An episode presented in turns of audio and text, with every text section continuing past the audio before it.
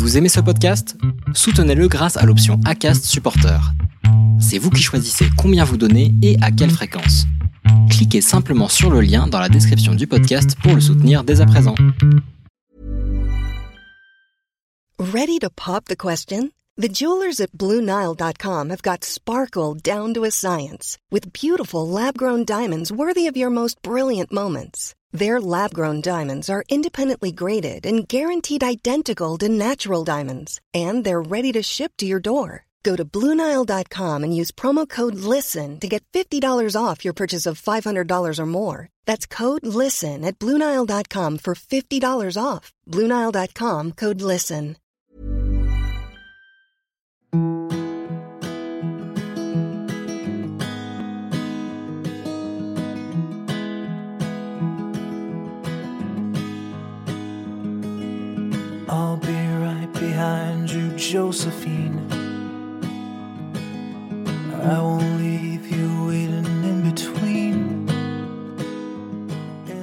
Je vous souhaite la bienvenue sur le podcast Les enfants vont bien.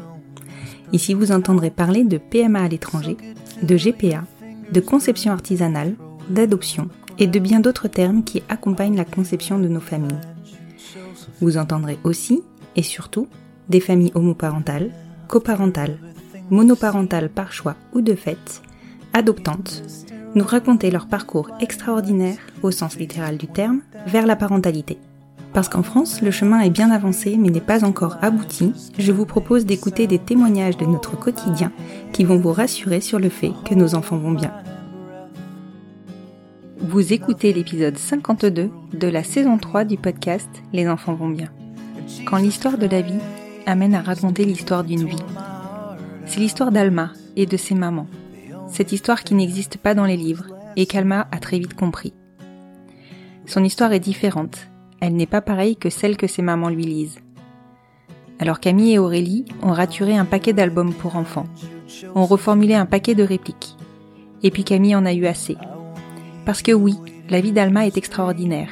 Et si personne ne souhaite raconter l'extraordinaire, alors Camille va le faire. De la conception d'Alma, qui, vous pourrez le découvrir, a été plus qu'engageante, est née deux bébés. Alma, évidemment, et Bambadam Édition.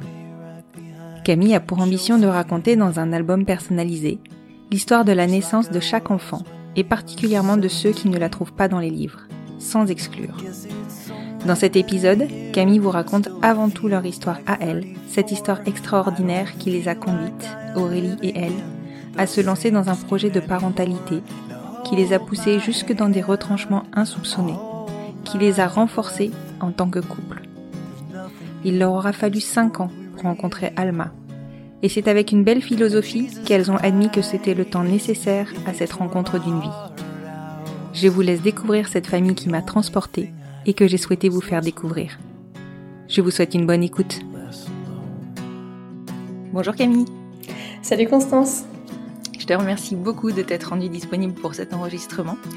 merci à toi. je t'avais contacté pas du tout euh, dans cet esprit-là initialement et franchement je me suis dit mais il faut que j'enregistre avec toi, c'est évident. Initialement je t'avais contacté par le biais du collectif Famille. On va en parler juste après hein, bien sûr, mais euh, par rapport à ta maison d'édition.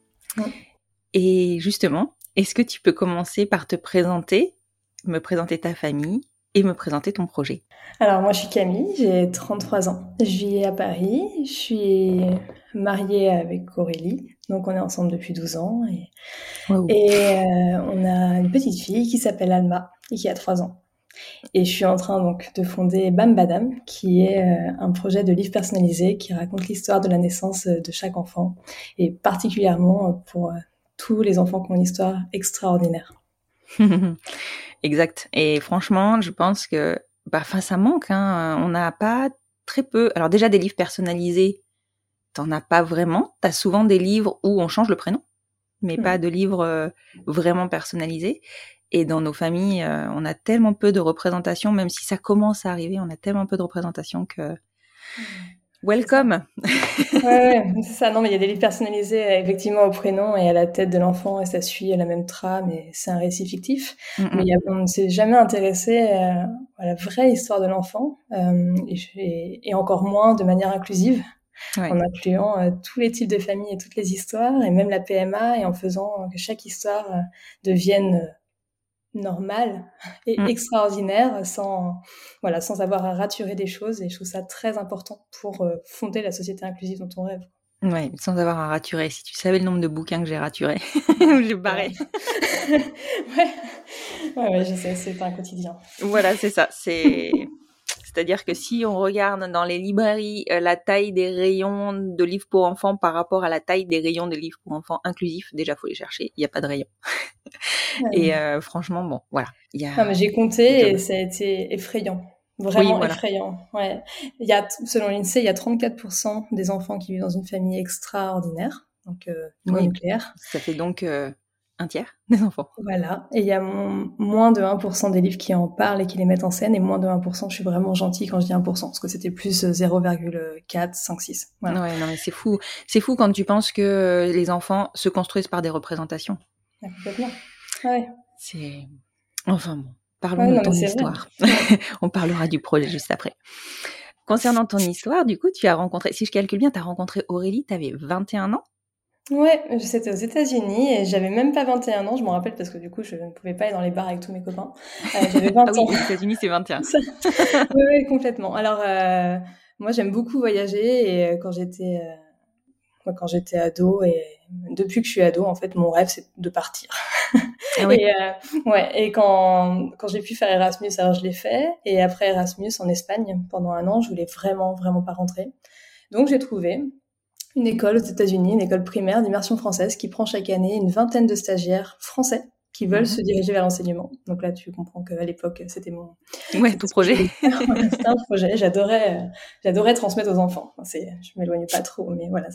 Donc je me dirigeais vers euh, l'enseignement primaire et euh, j'ai été catapultée dans cette expérience incroyable. Donc tu prends 20 Français qui passent une année aux États-Unis, dans le Minnesota. Donc on en parlera après. C'était peut-être pas très judicieux de prendre l'État homophobe. C'est-à-dire que voilà, le Minnesota, comment dire voilà, mais c'est ce qui s'est passé.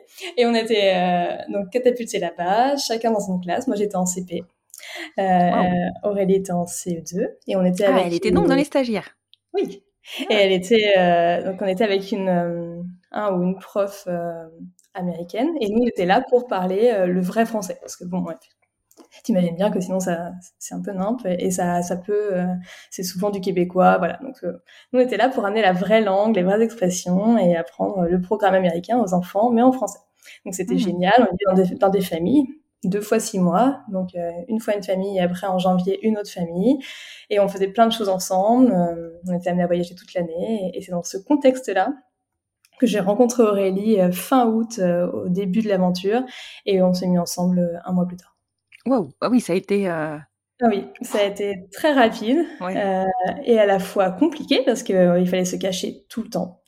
C'était pas du tout bien vu l'homosexualité, travailler avec des enfants, il y avait Ah oui, punaise, oui, tu avais le double combo quoi. Mmh. Ouais, c'était pas du tout simple. Alors moi, c'était pas une période où je l'acceptais très facilement. J'ai fait un long chemin depuis, mais cette période-là, c'était pas encore acquis et ça m'a pas forcément aidé, tu vois. Bien sûr. Et puis, manque de peau, la famille dans laquelle j'étais, la première, était homophobe. Dommage. Voilà. Et, Après, il y en a beaucoup. il y en a beaucoup. Hein. Je veux dire, tu avais un risque important de tomber dans une famille homophobe. Ça m'a pas mise à l'aise, quoi. Tu vois. Bah non. Donc on se cachait. Euh, après, euh, j'avais le droit d'amener des copines à la maison, mais pas des copains. Donc c'était tant mieux, voilà. Mais ça restait compliqué. Mhm. Et il faut savoir que dans le Minnesota, donc euh, très grande route, euh, très grande ville, pas de trottoir, euh, euh, on pouvait rien faire seul. Donc il y avait deux Françaises qui avaient les joues brûlées sous moins 20 degrés, c'était nous parce qu'on essayait de se retrouver en cachette en, marchant 40 minutes dans le froid. Oh là là. vous avez pris des risques. Ouais, mais tu vois, c'est vraiment une histoire, enfin rigolote aussi, parce qu'on se laissait des, des mots codés dans, dans, nos casiers américains pour, pour se donner des petits mots doux. voilà. Donc euh, notre histoire a commencé comme ça et on en a profité pour voyager. On a fait 15 jours euh, de voyage en train, tous les États-Unis avec les Amish. Euh, on a été voyager partout. C'était un beau début, quoi, comme une bulle pendant un an euh, ensemble. Et on est rentrés ensemble en France. Donc, faut savoir qu'Aurélie est comme moi, elle voyage tout le temps. Et avant les États-Unis, elle avait passé deux ans en Espagne. Et elle ah avait eu à peu près le même parcours que moi, en parallèle. Et on est rentrés ensemble, du coup, on s'est débrouillé pour avoir euh, un projet euh, dans la même ville. Donc, elle, l'UFM et moi, un master de communication pour la jeunesse mm-hmm. à Bordeaux. Et on est rentrés ensemble et on s'est plus quittés. Et on a Bordeaux. ensemble tout de suite à Bordeaux. Mm. du coup, vous avez fait vos études sur Bordeaux, enfin fini vos études sur Bordeaux. C'est ça, on a fini euh, sur Bordeaux et elle m'a dit euh, Je vais partout, là où tu veux, sauf à Paris. Alors attends, où habitez-vous déjà? À Paris. bah Raté. Raté. Mais ça va, on est heureuse à Paris. Ça fait combien de temps que vous êtes à Paris? Ça fait 8 ans, 9 ans. Ah oui, oui. Parce que moi, mon rêve, c'était de travailler dans la presse et, l'édition jeunesse. Et j'ai beaucoup cherché. Hein. Pourtant, j'étais déterminée, mais euh, vers Bordeaux, Toulouse, c'était très compliqué. Mais, euh, et je me suis rendu compte que, enfin, il y avait un choix à faire, quoi. Je, soit on reste à Bordeaux euh, ou ailleurs et, et, je change un peu de voie, soit je réalise vraiment mon rêve et j'y vais. Et j'y suis allée. Et Aurélie était d'accord pour ça. Hein. Je vais pas forcer. tu, l'as pas traîné. Donc elle a passé le concours. Non, je l'ai pas traîné. Et puis euh, voilà, elle a passé le concours à Paris, euh, elle a eu avec brio, et on s'est. Et moi, j'ai fait deux stages super à Paris, et, et ça s'est fait très vite en fait. Elle a eu le concours, moi, euh, on a cherché un appart, on a galéré, on n'avait pas de job, tu vois. Mais bah le proprio a eu raison de nous faire confiance parce que le jour où j'ai signé le bail, j'ai signé mon contrat chez Albin Michel. Ouais. C'est-à-dire que 15 jours après la fin de, de mon master, j'ai trouvé un, un emploi chez Albin Michel aux éditions de Michel et c'était c'était trop fou quoi.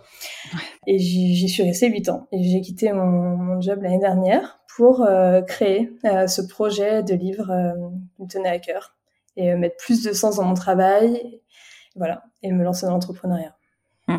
En même temps, avec le background Albin Michel, je pense que tu prends pas un gros risque si jamais tu dois retrouver quelque chose à un moment donné. Oui, et puis l'entrepreneuriat, ça apprend tellement de choses en un an, c'est tellement riche. Hum. ah, mais clairement, hein, ça, on touche à tout. À tout. Ouais. Au moins, on est débrouillé. Hein. ça.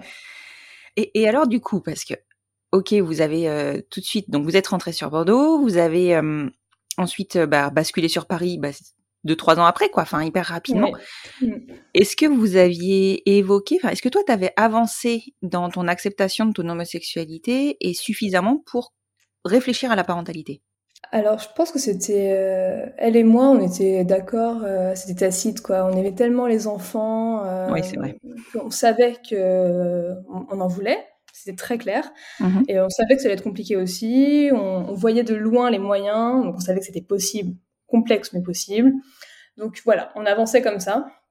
Et petit à petit, euh, j'ai accepté le fait de voilà de grandir, de changer de ville, d'en parler. Et ce qui m'a beaucoup aidé, enfin un peu avant, je l'acceptais bien, mais euh, c'est le mariage. En fait, pour faire euh, pour faire ce projet, pour aller jusqu'au bout de ce projet de parentalité, il faut il fallait se marier pour après que Aurélie ou moi peu importe, en fonction de qui porterait l'enfant, euh, puisse adopter l'enfant de l'autre. Et c'était vraiment pour moi euh, un, point d'étape.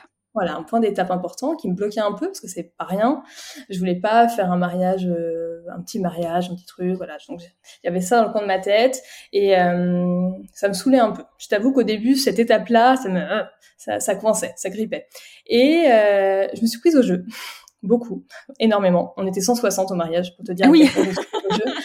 Euh, j'ai adoré organiser ce mariage, euh, vraiment euh, renverser tous les stéréotypes, tout remanier, que les gens soient dans un truc un peu marcher sur du coton. On les a mis dans un univers.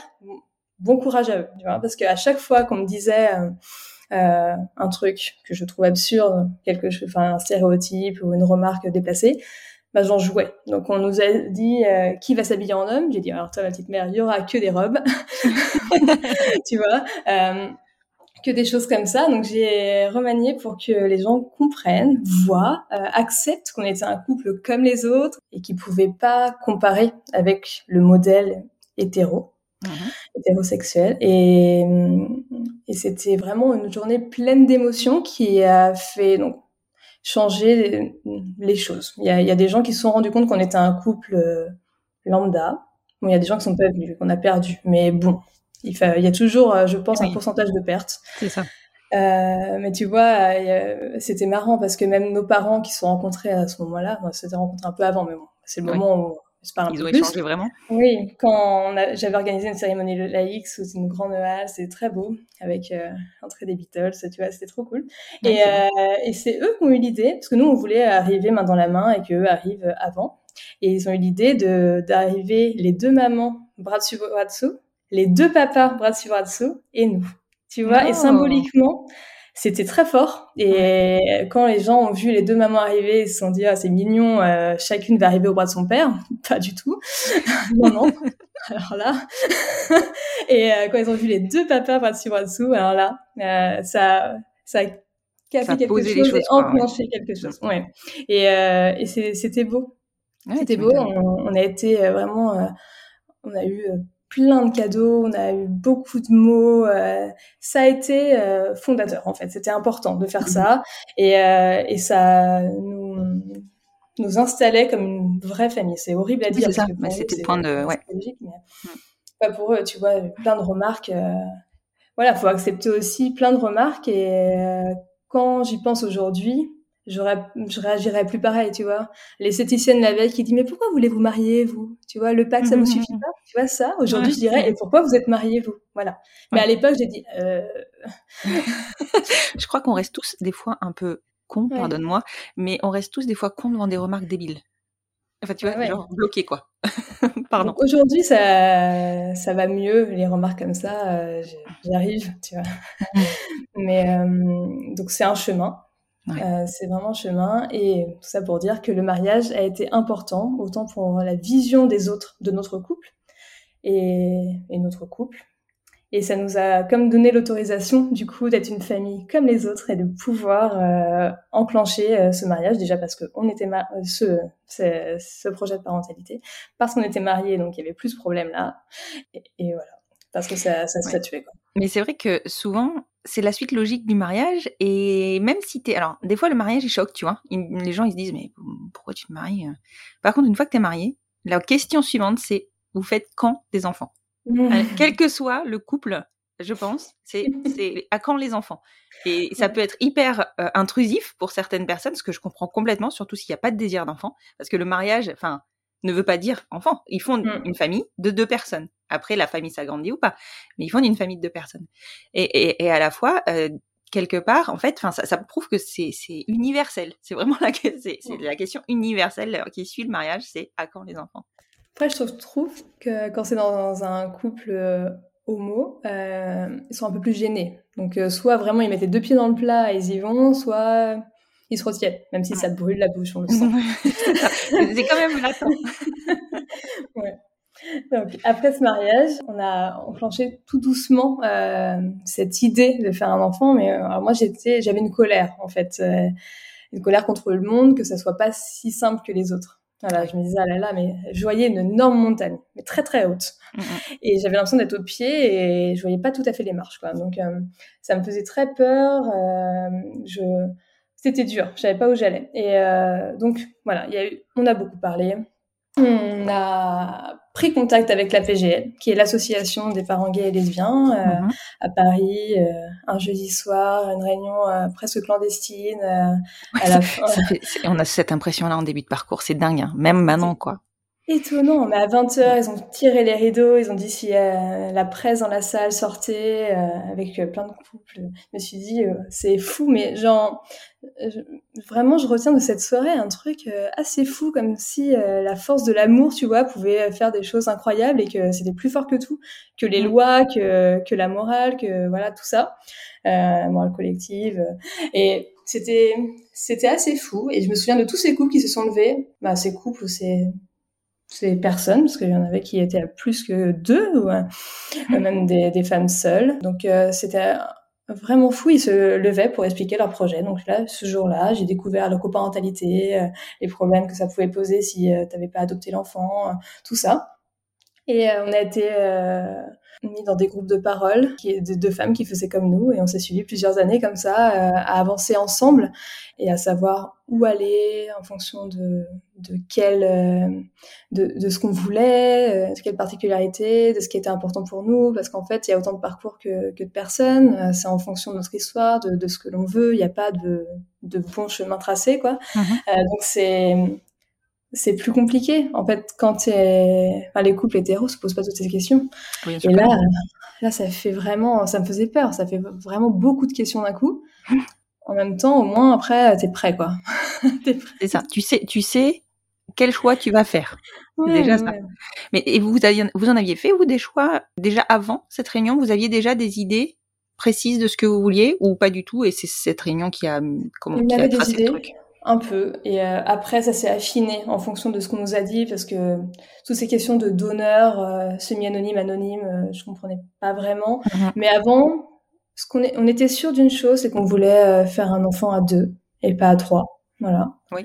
on voulait pas laisser une place très importante au donneur, c'est-à-dire pas le connaître, pas qu'il soit dans nos vies et que ça soit vraiment à deux. Donc ça, c'était sûr. Et, et je pense que commençait quand même à émerger euh, le fait qu'on voulait que ce soit un donneur au moins semi-anonyme. Euh, pour euh, nous deux, c'était très important de pas fermer la porte. la question des origines est importante. Et X, c'était presque un, un non, quoi. Vraiment, ça nous bloquait, mais on savait pas trop comment, où aller, tout ça. Donc on avait ça, c'était très flou. Et, et parler avec toutes ces personnes, faire ce cheminement, était très important, très long hein, et important. Et ça nous a permis de, de ça nous a permis de statuer euh, notre projet à nous. Voilà, qui euh, donc on a choisi euh, on a choisi la Belgique pour des questions pratiques parce qu'il y avait aussi le Danemark, il y avait d'autres endroits. Donc la Belgique, on, on a choisi Gand parce qu'il y avait moins d'attentes, ça se comptait en mois, alors que Bruxelles, ça se comptait en années. et on s'est débrouillé pour avoir une voiture, donc on a toujours une voiture pour ce parcours. Et on y allait en voiture. Ça nous mettait, je sais plus, 3-4 heures. Je sais qu'on partait à 6h30 du matin, 5h. Et euh, donc ça, voilà. On a statué ça. Euh, dans cette clinique-là, euh, ils étaient pas à fond, au moins dès le début. Du moins dès le début, hormones, stimulation. stimulation à fond. Ils laissaient le cycle naturel au début, chance au corps, qui sait. Et ça, je trouvais ça chouette par rapport à l'Espagne, bon, après, c'est peut-être pas les mêmes résultats, mais bon, cette stimulation est quand même beaucoup plus forte. Ouais. Donc, on a, on a choisi cette clinique pour ça et, euh, et c'était un donneur, euh, je crois qu'aujourd'hui c'est plus possible, je ne sais, il faudra s'enseigner, mais un donneur danois qui faisait venir parce que en Belgique la réglementation est autre et le donneur est forcément anonyme.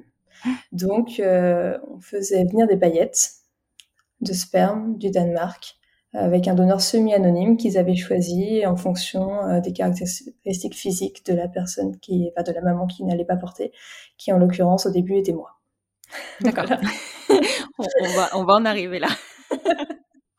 oui, effectivement, pour en revenir à la réglementation belge, je crois, enfin, je crois pouvoir dire que maintenant euh, les donneurs sont tous anonymes. Il n'y a plus de possibilité de faire venir des, donneurs semi-anonymes. C'est hyper récent. Je crois que ça date d'il y a moins de deux ans. Donc, euh, donc voilà. Et donc la maman porteuse était Aurélie. Aurélie. Ok. En fait, l'idée de départ, euh, c'était d'avoir deux enfants, un enfant d'Aurélie, un enfant enfin, porté par Aurélie et un enfant porté par moi, avec le même donneur. ça, c'était l'idée. Pourquoi Aurélie en premier? Parce qu'elle avait plus envie. Moi, à l'époque, je, voulais bien un enfant dans mes bras, mais dans mon ventre, c'était pas obligé tout de suite. Enfin, qu'Aurélie commence ne me perturbait pas du tout. Elle était un, petit peu plus âgée. Voilà, ça s'est fait comme ça. On a commencé par Aurélie. Et alors? Comment Parce que donc, du coup, vous avez choisi le donneur semi, enfin, vous aviez l'idée du donneur semi-anonyme, vous aviez l'idée, euh, vous, aviez la clinique, donc, et donc vous saviez qui allait porter. comment ça s'est lancé euh, avec Gant? Et je crois qu'au niveau choix, vous aviez déjà pas mal avancé sur euh, beaucoup de choses. Ouais, on était pas mal calés. Après, il va fallait comprendre comment ça fonctionnait la procédure à Gand. Euh, donc on a eu un premier rendez-vous, ça s'est fait rapidement, hein, en février, je crois. On est parti pendant des vacances, on est resté quelques jours à Gand, euh, histoire de, de, bien goûter les gaufres et Et, et... la locale. C'était plus la guerre. Tout ce qu'on aimait là-bas. on a découvert Gand, qui est une super ville, et on était super contents d'avoir choisi Gand pour ça aussi. Enfin, c'est chouette. Et hum, là, on a eu un rendez-vous euh, avec euh, les médecins, on a eu un rendez-vous avec le psychologue, euh, et c'était lancé en fait, ça s'est lancé vite, et, et on a commandé les paillettes. Et dès réception des paillettes, c'est-à-dire deux mois plus tard, on a pu commencer la première insémination. Donc c'était sans steam. au début, vraiment, il laissait, il laissait le corps faire. C'était juste avec des tests d'ovulation et on, on faisait le test d'ovulation, s'il était positif, on y allait le lendemain et on appelait sur la route pour dire on arrive, il décongelait les paillettes et c'était parti quoi. Ah oui, oui, c'est vraiment. Euh, voilà. c'est pas très protocolaire, on va dire. c'était comme ça. Voilà, c'est assez simple. Et du coup, c'est vous qui commandiez les paillettes ou c'est eux? Non, c'est eux. Ils ont fait. On avait commandé six. On ils disaient en général, un bébé, c'est en six fois, prenez-en six. Donc on avait pris six paillettes d'un donneur. Et euh, on était parti pour cette aventure. Aurélie était persuadée qu'au bout de, deuxième, de la deuxième fois, ça marcherait. Mhm. Et euh, on était vraiment très positifs, très enjoués. Euh, voilà, c'était c'était fou quoi. Et on avait dit à nos familles, nos amis, savaient qu'on faisait ça. C'était quand même assez impliquant. J'en avais parlé à mon travail parce que bon, partir du jour au lendemain peut être complexe. Et puis comme c'était pas moi qui faisais, c'était peut-être un peu plus facile d'en parler. Mais donc mhm. voilà, il y a tout ça aussi qu'il faut gérer. Bien sûr. Moi, ça dure longtemps, mieux c'est quoi quand même parce que ça. Ça a été accueilli comment par ton travail? Euh, bien, bien, c'est toujours un peu gênant de parler de ça, puis on aurait, on aimerait euh, garder ça pour nous, quoi. Parce que tu vois, quand tu fais un essai, tout le monde te demande comment ça s'est passé, t'as pas, pas, vraiment envie, mais euh, ça reste de la bienveillance et ça s'est bien passé. D'accord. Tu disais que vous aviez dans l'idée initiale d'avoir une fratrie du même donneur. Mm. Donc, euh, est-ce que vous aviez pu bloquer le donneur, enfin une partie de paillettes, vous aviez anticipé ça ou pas? Euh, on avait pris 6 et euh, avec l'idée que si ça marchait vraiment de, au bout de la deuxième fois, comme le pensait Aurélie, il nous en resterait 4, tu vois, pour, pour moi. on savait pas trop, on a pensé comme ça, ça coûte quand même très cher d'acheter des paillettes, donc on s'était dit, on commence par 6 et puis au fur et à mesure, on verra comment ça se passe et on ajustera le tir toute façon, c'est ça. Hein. On, a, mhm. juste petit à petit dans ce parcours-là. Bien sûr, bien sûr. C'était l'idée. Mm, mm. Et alors, a priori? Alors, on a fait euh, premier essai, ça n'a pas marché. Deuxième essai, ça n'a pas marché. voilà, mm. donc euh, ça, la première année, il y a eu quelques positifs euh, qui tout de suite sont devenus négatifs. Ouais, c'est ce qu'on appelle, je crois, des concepts biochimiques. Ou bah, c'est, ça fait des faux espoirs. Euh, donc la première année, ça n'a pas marché. Et en décembre de cette première année-là, qui était euh, en 2015, mhm. le 28 décembre, on fait le sixième essai.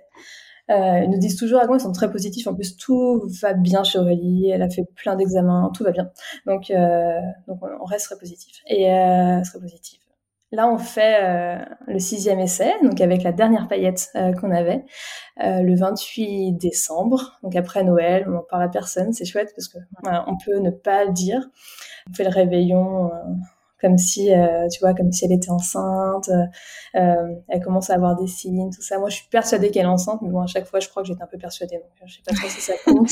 on, a on, a tellement envie de le croire. Ah ouais, non, ouais. Et, et elle était enceinte.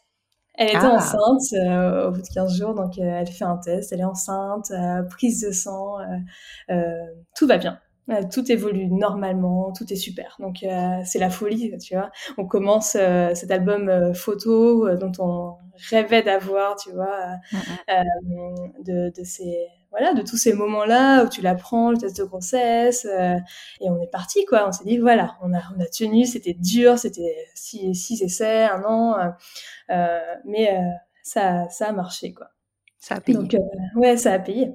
Donc, grand bonheur grand bonheur. Et puis cette naïveté de la première grossesse, tu vois, il y a une innocence géniale.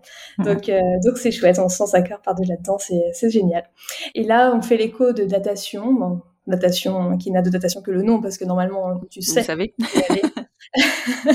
à six semaines, six semaines de grossesse et chez un échographiste qui est génial, qui nous a suivi vraiment tout le parcours. Et euh, donc moi j'avais bien lu que pendant euh, la première écho, euh, se taire. J'aime beaucoup parler, mais enfin voilà, il y a du silence. Euh, le professionnel regarde, examine et, voilà. Donc j'étais pas, j'étais pas inquiète de ça. Il nous dit alors euh, à ce stade de la grossesse, ne vous inquiétez pas, c'est vraiment très petit. On va regarder ça. Félicitations.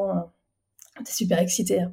Et euh, donc là, euh, Aurélie s'allonge et regarde. Euh, donc il dit rien, comme dans les livres que j'avais lus, c'était parfait. Et, et, il dit juste cette phrase c'est une grossesse non évolutive. Oh. Voilà, j'ai ça. Alors là, je m'assois. je vois le visage d'Aurélie changer et bah c'est fou quoi. Tu vois, tu te dis bon bah tout tombe, tout tout, mmh, tout, mmh, mmh. tout ton espoir est cassé, tout s'arrête et, et c'est fini. Voilà c'est fini et, euh, et du coup c'est une fausse couche, tu vois. Mais moi dans mon esprit, euh, dans mon imaginaire, une fausse couche c'est ah, ah le bébé est parti. Ouais. Sauf que non, en fait, c'est vraiment une succession de petits moments vraiment euh, pourris que tu vas vivre jusqu'à euh, la délivrance, quoi, de euh, la fin vraiment de cette fausse couche. Parce que là, il s'agissait du coup d'un œuf clair, c'est quand que la fécondation a eu lieu, ça s'est bien passé, mais les cellules se sont pas développées correctement et ça, ça, ça a arrêté son développement et l'œuf est clair. Le ah. corps croit qu'il y a une grossesse, tout continue euh, normalement. Elle avait des symptômes énormes, hein. elle était pour son corps, elle était enceinte, ah, ah, sauf qu'il n'y avait pas de bébé. Le bébé, euh, ça n'était pas là. Et, et vraiment. Euh, ah, bah voilà, t'imagines. Je, vois, je, vois, très très bien, surtout au bout du sixième essai, quoi. Ouais, ouais, ouais. Et puis c'était tellement bien parti, il y avait aucun signe, tout allait bien. Mhm. Et, et, en fait non, en fait non. Et moi on m'a jamais, on m'avait jamais parlé ça. Je n'avais jamais entendu le mot œuf clair. Euh, je ne savais pas que c'était possible, mhm. que tu avais un bébé, t'avais pas de bébé en fait. C'était une blague. Donc euh, c'était super difficile. Je m'en vais sortir de là toutes les deux euh, en pleurant dans l'ascenseur, tu vois. Et, et puis il mhm. fallait prendre des décisions. Prendre des décisions. Donc euh, qu'est-ce qu'on fait? Et lui il nous dit soit vous attendez que ça parte tout seul, mais ça peut partir dans six mois. Ben, merci. beaucoup.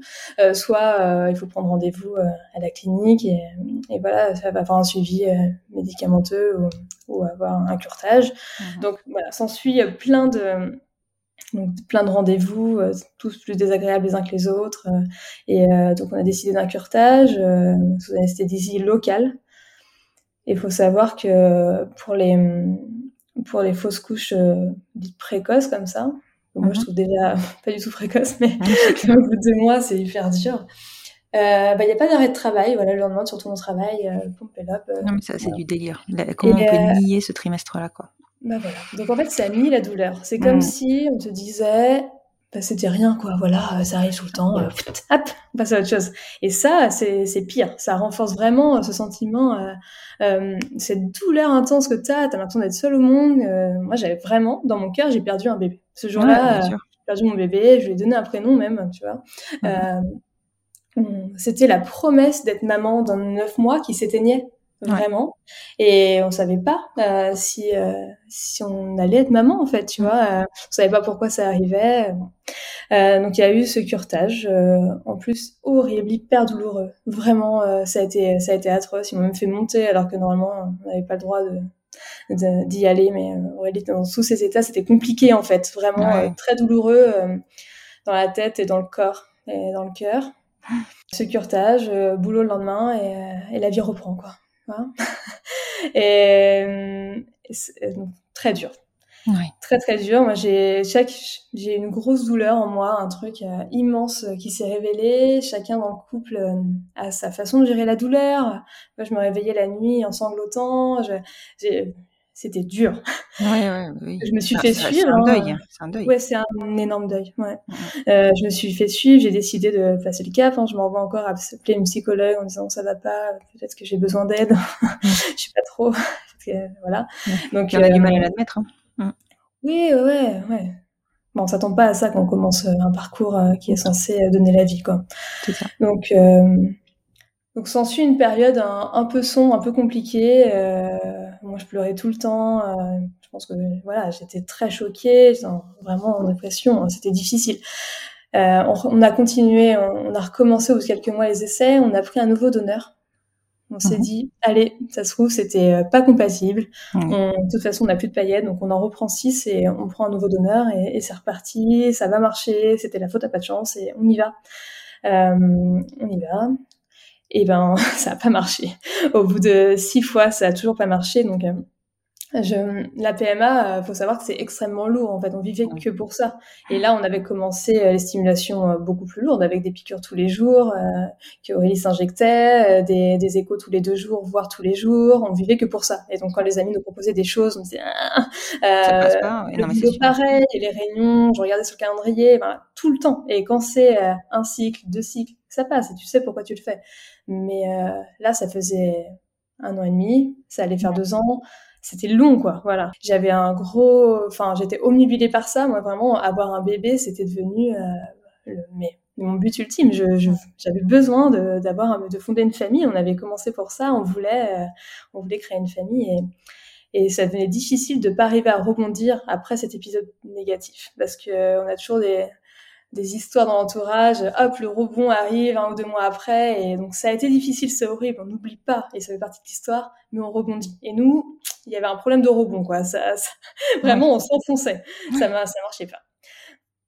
donc, euh, au bout de la... donc là, on est au 12e essai. Ouais, et, et Gant, ils vous ont pas proposé d'autres solutions avant Non, ouais, vous êtes c'était vraiment euh, très positif parce qu'il y avait une grossesse au bout de six fois, donc euh, mm. ça marchait. Mm. Il fallait recommencer, réessayer, il n'y avait aucun problème, réessayer, payer, réessayer, n'hésitez pas. Voilà. donc au bout de, au bout de la essai, deuxième cycle de, de six fois, et on, on s'est mis d'accord pour faire une fille. Voilà, pour mettre toutes les choses de notre côté, de, les chances de notre côté et, et partir en FIV. Donc c'est pas le même prix non plus. Hein. On est sur euh, plus euh, sur un 5000 euros qu'un 1000 euros l'essai. C'est ça.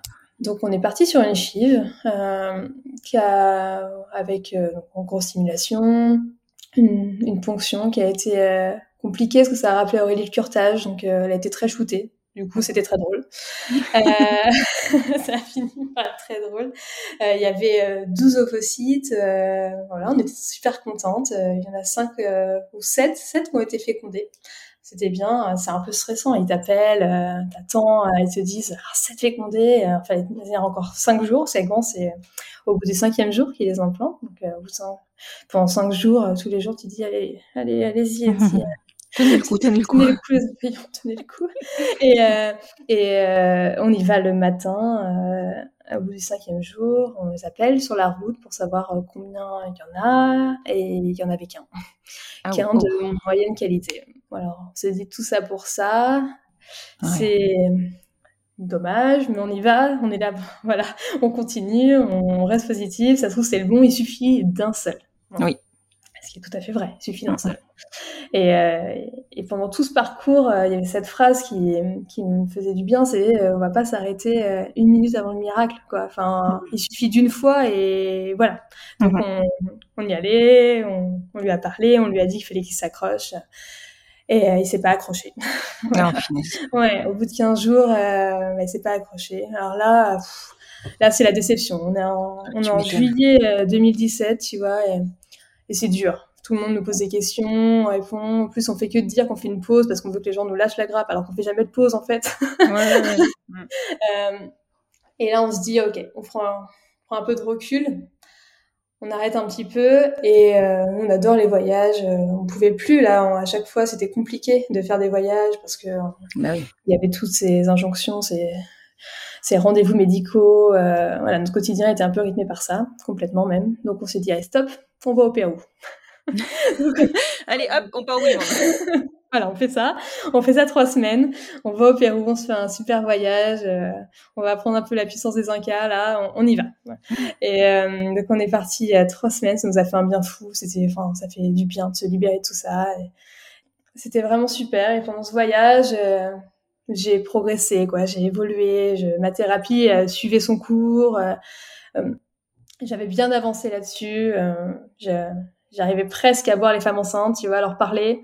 On était sur un, une bonne évolution. Hein. Ouais. C'était pas mal. Et, et je, je, commençais à me dire, peut-être que il va falloir que je commence. À, à, faire, à, faire, la PMA. quoi.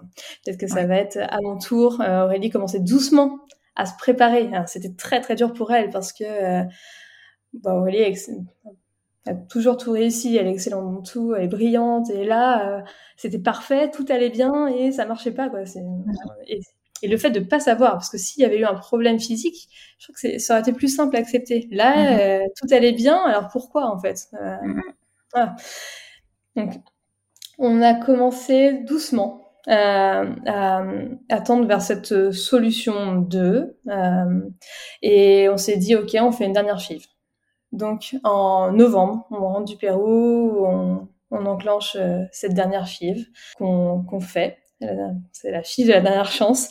Et, euh, là, il y, a, je crois qu'il y avait cinq fécondés. Voilà, donc pareil, cinq jours. Tu dis, vas-y, allez, vous y allez. Euh, le cinquième jour, euh, on prend la voiture à 5 heures du matin. Il euh, faut appeler qu'à 8 heures. Donc nous, comme on partait avant l'ouverture de la clinique, on appelait sur la route. C'était mon travail d'appeler. Entre 8h et 8h30, on avait une fenêtre de tir assez limitée. Assez court. Pas rater, quoi. Faut pas te perdre dans un podcast. Donc... Donc, euh, j'appelle. On était arrivé à Lille à peu près. Et, euh, et là, la, la, dame me dit, en plus, je comprenais jamais rien, on entendait rien. Enfin, parce que c'était, c'est pas en français, hein, on était en flamand. Euh, mais euh, elle parlait français, mais avec un accent parfois compliqué. Et euh, elle me dit qu'en fait, il n'y a aucun embryon qui a tenu et qu'on peut faire demi-tour.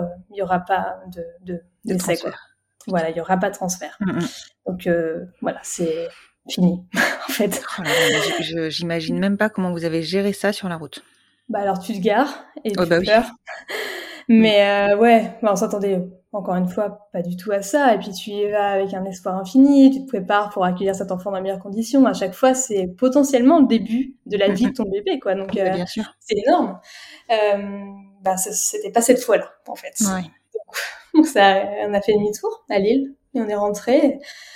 Et là, là c'est vraiment très dur. Donc euh, il a fallu encaisser ça. Mm. Et j'ai commencé les examens et on s'est dit que ça, allait être moi. Mm-hmm. Il nous restait, euh, je crois qu'il restait trois paillettes. Oui, il restait trois paillettes. Euh, donc euh, voilà, j'avais trois chances. on a, ça a été assez vite parce que il n'y avait pas besoin de tout refaire, les examens psy et tout. Tu vois, on était déjà dans le parcours. Mm. on a vraiment juste switché, tac, voilà. Et en mars, en mars 2018, j'ai fait mon premier essai. Et j'en ai parlé à personne. J'ai dit à personne que j'essayais, en fait. Tout le monde était persuadé euh, que c'était encore Aurélie, qu'on continuait, qu'on n'en parlait pas parce que, voilà, on était discret sur le sujet. Mais c'était moi. Personne ne le savait. Et au boulot, j'ai réussi à ne pas le dire parce que c'est tombé un samedi. Donc, j'étais un peu stressée. Hein, je, parce que chaque jour, je me disais, bon, peut-être que là, c'est le moment de leur dire que demain, j'ai peut-être quelque chose. Et, euh, et c'est tombé un samedi. Donc, génial. Euh, bah, je fais l'essai, je savais exactement comment ça marchait. Moi, je voulais pas de stimulation. J'étais traumatisée de ce qu'avait vécu Aurélie, euh, ces, ces, centaines de piqûres, de médicaments. Euh, je, je suis pas du tout fan des piqûres. Euh, et j'avais confiance en mon corps, en fait. Je voulais lui laisser une chance. Et voilà, j'avais la sensation qu'il fallait que je fasse 100. Mmh je me suis euh, vraiment fait un programme, euh, mais mais de marathonienne, tu vois. j'ai, fait petit bambou, euh, j'ai fait de la méditation, j'ai fait de l'acupuncture, je, je, me suis mise dans un mood vraiment que pour ça, j'étais j'étais vraiment à fond. Et j'étais encore suivie par par ma psychologue. donc là, on était en mars 2018, c'était c'était la fin de de cette thérapie, mais voilà, j'étais suivie par elle. Je sentais que c'était la fin, ça allait mieux. Et et donc, euh, je fais l'essai. Et là, j'ai. Euh, ouais, moi, j'écoute beaucoup mon corps, je, retrouve, je plein de choses euh, et je sens plein de choses, tu vois. Et, et je dis à Aurélie, je crois que je suis enceinte, donc elle est saoulée. Oh, écoute, hein, on attend, tu Il faut 12 essais pour tomber enceinte, alors. J'avais des symptômes hyper chelous, mais je n'avais pas pu inventer, tu vois. Je savais même pas que c'était possible. J'avais soif, mais Constance, ah soif. Mais j'aurais pu mourir de soif, tu vois. J'avais jamais vu ça. Donc, mm. des symptômes chelous comme ça, et puis euh, mes règles qui arrivent pas. En fait, euh, je pense que j'ai, je pense que ça avait marché, mais que ça a lâché, tu vois, parce que ça, c'était un peu bizarre, euh, et, euh, et en fait, j'étais pas enceinte. Mais, euh, mais c'était un peu bizarre. En plus, on peut même pas mettre ça sur le dos des hormones puisque t'étais pas stimulée. Non, non, non, j'étais pas stimulée. Mais j'ai senti qu'il y avait eu un truc, tu vois. donc le mois d'après, on recommence. Et j'étais dans un bon mood. Ça, ça allait. Donc, on recommence. Euh, pareil, sans en mode, méditation, petit bambou, acupuncture. J'étais vraiment euh, à fond là-dedans, j'étais bien. Et euh, on fait l'essai. Et là, c'était les vacances, euh, les vacances d'avril. Et Aurélie avait, enfin, elle était trop forte parce qu'elle m'avait organisé une semaine de vacances sans savoir qu'on commençait les vacances, puisque ça commençait à l'insémination. D'accord. C'est quand même un, un, niveau d'organisation assez fou. Donc elle avait plein d'Airbnb possibles et puis chaque euh, chaque jour euh, elle validait les Airbnb en fonction. Et, euh, et c'est tombé un samedi encore, donc j'en ai parlé à personne. Et on est parti et, et en, fait on est parti en vacances insémination quoi. Donc on a fait gant et elle m'avait préparé tout un itinéraire. Euh, J'avais une carte et on, donc on est allé à Lille, à Dieppe, à Saint-Malo. voilà c'était c'était génial quoi, tu vois. J'avais rien à penser. Euh, je me laissais porter, euh, c'était super. Je me revois courir euh, sur les galets euh, de Dieppe. Euh, voilà, on était vraiment bien et je faisais que d'y penser, que ça. Et je peux pas faire autrement. J'y pense tellement que ça marchera pas. Tu vois les injonctions voilà, c'est de ta faute si ça marche pas, t'y penses tellement. Euh, je sentais plein de choses dans mon corps. Euh, le, déjà, je, moi, je, je sens euh, l'ovulation, donc je savais que le jour de l'insémination, j'ai ovulé juste après. Je me disais, c'est parfait, on y va, mhm. c'est parfait. Nickel. Euh, Ouais, super. Euh, à gauche, parfait. Aurélie, elle injecte bien parce que c'est elle qui mettait la pipette. J'étais, vas-y, va, vers la gauche, là, on est, on est bien. et euh, l'après-midi de l'insémination, j'ai un très grand moment de fatigue dans l'après-midi. Vraiment, on marchait dans la rue et là, j'étais, je marchais à deux à l'heure. Elle me traînait, voilà. Donc je me suis dit que peut-être s'était passé quelque chose, tu vois. Mm-hmm. Et euh, je sentais plein de choses dans mon corps. Euh, donc on va à Dieppe, on va à Saint-Malo. Euh, c'était génial, on était sur la plage à Saint-Malo. On rentre de Saint-Malo, je me vois rentrer, monter dans la voiture pour rentrer, et là, je sens une douleur, quelque chose, une petite, un petit picotement, tu vois, au 5 6e jour, tu vois. Plein de choses comme ça. Je me dis, ah là là, mais moi, je crois que je suis enceinte. Vraiment, j'étais sûre. Alors, Aurélie, saoulée, arrête, vraiment arrête, juste arrête. On attend. Bah, on était, ça nous a enlevé la naïveté et elle, sa façon de se protéger, c'était euh, d'attendre. Euh, elle ne croyait plus euh, au, à ça. Au signe, ouais. Voilà, il fallait qu'elle voie une prise de sang, voire une échographie pour être sûre. Et, et bon, bah, comme je suis très impatiente et insupportablement impatiente, j'avais beaucoup de tests de grossesse précoces et au dixième jour, je fais un test et il est positif. Ah. Ah, raison. et elle me dit, mais, elle me dit, t'es chiante. et vraiment, arrête, pose ce truc, euh, voilà. Et, euh, et moi, je voulais absolument m'inscrire au Bluet. Et ce, cette fausse voix d'Aurélie, là, cette euh, fausse couche, était comme une répétition. J'avais compris qu'à Paris, c'était la guerre. Et que si tu voulais, euh, bah, une, cette clinique-là, en tout cas, euh, vraiment, c'était la guerre. Donc, il fallait t'inscrire très, très, très vite. Et donc, j'ai vite été faire un test. Un, enfin, voilà, je suis allée chez un, chez un médecin du sport pourri, le seul qui pouvait me prendre ce soir-là pour avoir. Ah ouais, c'était horrible pour avoir une prise de sang. Et le mec, il, m'a regardé les seins, il, a dit, vous avez grossi de la poitrine? J'étais, enfin, c'est bizarre, tout est bizarre. Et euh, tu vois, c'était, c'était drôle. Mais euh, avec le recul, il m'a dit rien, c'est votre mari qui va être content. Hein. vraiment, c'est pas, c'est, pas une blague. Ça s'est vraiment passé. Mais j'étais focus sur le papier qu'il allait me donner, faire cette prise de sang.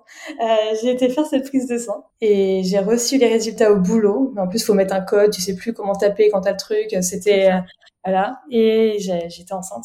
J'étais enceinte et j'ai invité Aurélie le soir même à manger des crêpes dans un endroit qu'on adore. Et, euh, et, je lui ai donné euh, une enveloppe. Il y avait écrit euh, pour maman et voilà. Et dedans, il y avait quoi? Il y avait les, dedans, résultats? Il y avait, les résultats. Ah, tant bien. Et bah, c'était parti, quoi. Et c'était fou. Et je me suis inscrite au Bluet. Et alors, tiens-toi bien, j'étais c'était au 11e jour. Donc, qui fait ça, tu vois? Oui, c'est ça. s'inscrit au 11e jour, normalement, tu le sais, pas. 15 jours. Et j'étais la 26e à m'inscrire. Oh putain. Enfin, pardon, attends, je vais la refaire. tu vois, je t'avais dit. Et euh, donc, euh, je sais pas, je dis quoi? C'est moi, moi, qui ai dit au purée. J'avais dit oh putain. et, euh, et j'étais, j'étais la 26e à m'inscrire. Non mais c'est dingue. Ouais, bah, c'était fou. Et, mais j'étais inscrite, donc j'étais inscrite. Donc c'est bon, ça c'était bon. Ouais, on avait les bluets. Et tu vois, sans euh, la fausse couche d'Aurélie, eh ben, j'aurais pas su. J'aurais jamais eu les bluets, je pense. Ouais, tu te serais inscrite euh, trois mois, quoi. ah bah pour Aurélie, bah pas trois mois, mais au bout de trois semaines, la gynéco nous avait dit vous êtes inscrit tout. On avait, on l'avait regardé avec des yeux énormes et elle avait fait. on est quoi? Et on, a, ouais, on avait vraiment galéré. Il y avait eu un gros stress autour de ça, alors que pas là. Voilà, j'étais, euh, j'étais prête. prête. Ah ouais, j'étais prête. Et je voulais les bluets parce que je voulais vraiment. Euh, j'avais entendu plein de choses très positives sur les bluets. C'était pas trop médicalisé. Je voulais quelque mmh. chose qui. Je voulais écouter mon corps et je voulais qu'Aurélie soit vraiment euh, partie prenante, soit traitée comme un second parent et euh, vraiment le deuxième parent quoi. Et ça a pas loupé. C'était super pendant la, la préparation. Il parlait toujours. tu vois, il disait le papa et la, ou la deuxième maman. Tu vois, quand il voyait Aurélie. Ah c'était super. je mhm. suis contente d'avoir pris les bluets pour ça. Et euh, voilà, on a fait tout ce suivi. Euh, j'ai mon ventre qui a grossi. Euh, on était angoissés quand même. Hein. C'était ouais, le, la fausse couche a vraiment cassé cette fougue. Ouais, mhm. ce, bonheur te dis ah c'est que du bonheur. Vraiment cette phrase, moi je la déteste. Voilà, on, on, savait que une échographie c'était pas coucou le bébé. Oui, Alors qu'avant, on pouvait penser ça, tu vois. La première écho, l'écho donc de datation, on voulait vérifier que tout allait bien. On y allait, euh, c'était dur, quoi. On, était préparé. C'était là que ça s'était arrêté la dernière fois et, et on savait pas. On savait pas du tout euh, ce qui allait se passer et, et on a entendu le cœur. Mm. Donc euh, c'était c'était super fou. Voilà. Ouais, tu m'étonnes. Ouais. ouais, ouais. Là, Aurélie, elle s'est dit waouh. Et j'ai vu dans ses yeux, tu vois euh, vraiment, ça, pétillait, et pleurait, et on est sorti, et là, c'était vrai. Ouais. C'était vrai. Et il fallait une preuve. Euh, hmm. Ouais, elle a cru, elle a vu. Voilà. Donc, il y a eu la première écho, il y a eu la deuxième écho. À la deuxième écho, tout allait bien, et Aurélie a, vu ce bébé, et elle a dit, c'est Alma. Je suis, comment ça, c'est Alma Enfin, on avait parlé de prénoms, tu vois, de plein de prénoms, mais euh, comment ça enfin, je te et elle dit, mais, t'as pas vu, c'est Alma. Et pour elle, c'était une évidence. Elle avait vu Alma. Ouais, même pas euh, une fille, un garçon, c'était Alma. Alors, euh, le docteur nous avait dit qu'il y avait de grosses chances que ça soit une fille. D'accord. Donc, une grosse chance, on s'est dit c'est une fille. Allez. on oublie la partie euh, potentielle. Aucun problème, on s'est dit à tout le monde c'était une fille, on a dit voilà. Et c'était une fille et, et c'était Alma. Voilà. Ah c'est fou, c'est fou. Voilà, la grossesse n'a pas été simple euh, du tout. Euh, j'ai eu du diabète. Mhm. Il y a eu une chance sur 100, euh, un risque sur 100 de trisomie, avec ah une secrétaire qui oublie de nous appeler pour nous dire que tout est OK. Oh, tu vois, des crises d'angoisse pendant six semaines de vacances ou pendant les annonces. je me voyais déjà aller voir des assos pour me renseigner sur, sur la trisomie 21. Ah, On a eu une, une grossesse sympathique. Ah. C'était chouette. tu m'étonnes. Mais, mais, euh, j'étais hyper heureuse. J'ai un ventre qui a poussé très vite, mais j'avais tellement envie de cet enfant. Euh, ça s'est vu tout de suite. Ouais. Aurélie, elle lui lisait des histoires, elle chantait des chansons, on s'était bougé, on écoutait son hockey. Enfin, c'était super. Et elle devait, le terme était pour le 19 janvier 2019. Et on m'avait dit que c'était un gros bébé à cause du diabète. Euh, voilà, gros bébé, gros bébé, gros bébé, gros bébé. Oui, c'est souvent euh, ce qu'on dit. Un mois avant, j'avais commencé l'acupuncture. je faisais tout pour que ce bébé sorte avant, tu vois. Mais Alma, on avait décidé tout à fait autrement. elle était bien. Euh, elle était très bien, très très bien. Et le 19 janvier arrive. Moi déjà à Noël, j'étais prête à accoucher. non, un peu tôt. Bah oui. Enfin, quoi que tu me diras, 19 janvier, ouais. Bah voilà. Mais Alma, on a décidé autrement et le 19 janvier, rien. Euh, voilà. et en fait, euh, j'ai euh, rompu la poche des os, donc ils ont dû me déclencher. Mm-hmm. Parce que ça faisait déjà deux, deux jours que j'avais rompu cette poche et qu'ils étaient obligés de me déclencher. Moi, je, faisais un peu l'autruche. et, ça va se passer naturellement. enfin, ça a duré 36 heures. Ça a été vraiment très, très long. Euh, éprouvant, elle n'était pas dans le bon sens. Ça a été euh, dur, long. Je voulais faire sans péridurale, mais ils m'ont déclenché et ils m'ont dit vous êtes sûr, mais au, bluet ils, respectent. J'ai dit oui, oui, je suis sûre. Euh, Allez-y, déclenchez-moi sans péridurale. J'ai tenu deux heures. wow, déjà bravo. en croyant que j'allais mourir, j'étais foudroyée au sol.